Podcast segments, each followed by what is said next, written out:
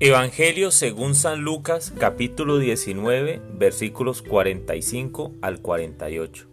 En aquel tiempo Jesús entró en el templo y se puso a echar a los vendedores diciéndoles, Escrito está, mi casa será casa de oración, pero vosotros la habéis hecho una cueva de bandidos.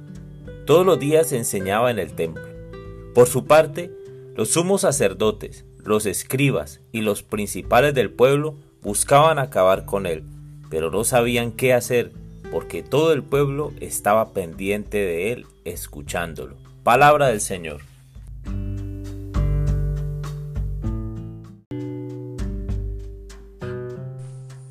Hola mis amigos.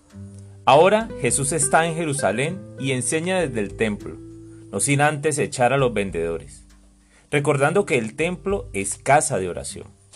Isaías en el capítulo 56 nos permite profundizar, pues le habla incluso a los extranjeros que se adhieren a Yahvé, invitándolos a guardar el sábado.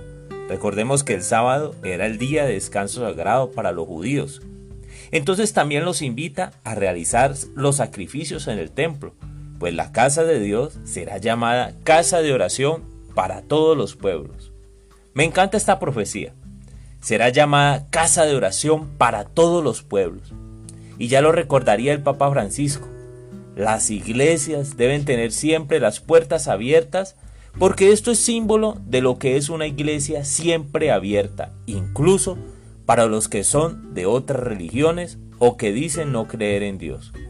El templo es un lugar perfecto para la oración.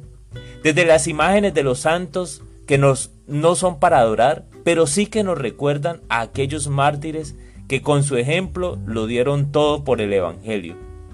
En el templo encontramos a Jesús Eucaristía, ya sea en el sagrario o en la capilla de oración perpetua, expuestos para adorarle, para encontrarnos con Él. Él me mira y yo le miro.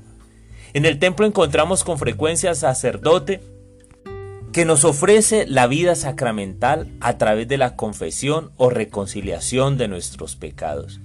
Y finalmente la celebración de la misa, la acción de gracias por excelencia, que celebramos con los creyentes, pero que incluso hasta los no creyentes participan de ella.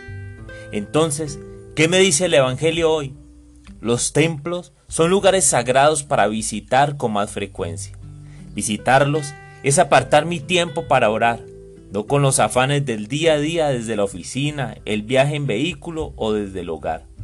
Son lugares perfectos para el encuentro silencioso y comunitario con Dios que en la fe suele sorprender al que está expectante. ¿Y tú? ¿Cuándo vas a ir al templo?